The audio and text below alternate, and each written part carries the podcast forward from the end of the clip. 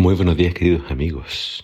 Hoy en Primero Dios te invito a que juntos leamos Primera de Juan capítulo 1. Dice así la palabra de Dios. Les escribimos acerca de lo que siempre ha existido.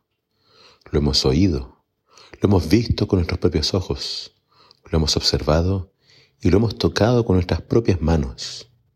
Hablamos de aquel que es la palabra que da vida. El que es la vida apareció entre nosotros lo vimos y por eso damos testimonio acerca de Él. A ustedes les anunciamos que Él es la vida eterna, que estaba con el Padre. Lo que hemos visto y oído acerca de Él, ahora le anunciamos a ustedes. Lo que hemos visto y oído, se lo anunciamos también a ustedes para que tengan compañerismo con nosotros. Así como nosotros tenemos compañerismo con el Padre y con su Hijo Jesucristo. Les escribimos esto para aumentar al máximo nuestra alegría. Este es el mensaje que hemos oído de Jesucristo y se lo estamos anunciando a ustedes. Dios es luz y no hay oscuridad en Él. Si decimos que estamos bien con Dios, pero seguimos viviendo en la oscuridad, estamos mintiendo, pues no seguimos la verdad. Pero si continuamos viviendo en la luz, como Dios vive en la luz, tenemos comunión unos con otros. Y la sangre de Jesús, su Hijo, continúa purificándonos de todo pecado. Si decimos que no pecamos, nos engañamos a nosotros mismos y la verdad no está en nosotros. Pero si confesamos nuestros pecados, Dios nos perdonará. Él es fiel y justo para limpiarnos de toda maldad. Si decimos que nunca hemos pecado, es como decir que Dios es un mentiroso. Y eso indica que no hemos aceptado realmente su enseñanza.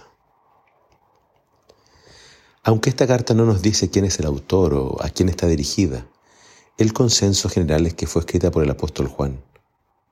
Se cree que fue escrita desde Éfeso, cerca del año 90. Su contenido tiene mucha similitud en palabras e ideas con el Evangelio de Juan. Y muchos creen que uno de sus objetivos es atacar una herejía que estaba entrando en la iglesia, el gnosticismo. Juan comienza declarando la, la veracidad de su mensaje.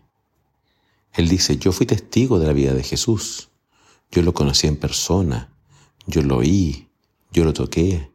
Jesús es real, es una persona de carne y hueso pero a la vez Él es el logos, Él es la palabra de Dios. Jesús es Dios y es hombre. Jesús es eterno. Jesús siempre ha existido y siempre ha estado con el Padre. Y Él vino para que podamos tener comunión con Él y con el Padre y comunión unos con otros. ¿Cuál es el mensaje de Juan? Dios es luz y en Dios no hay tinieblas. Esta es una alusión a la santidad de Dios. Y si somos sus seguidores, en nosotros tampoco pueden haber tinieblas. Pero Juan deja algo bien en claro. Nuestra naturaleza no es la luz.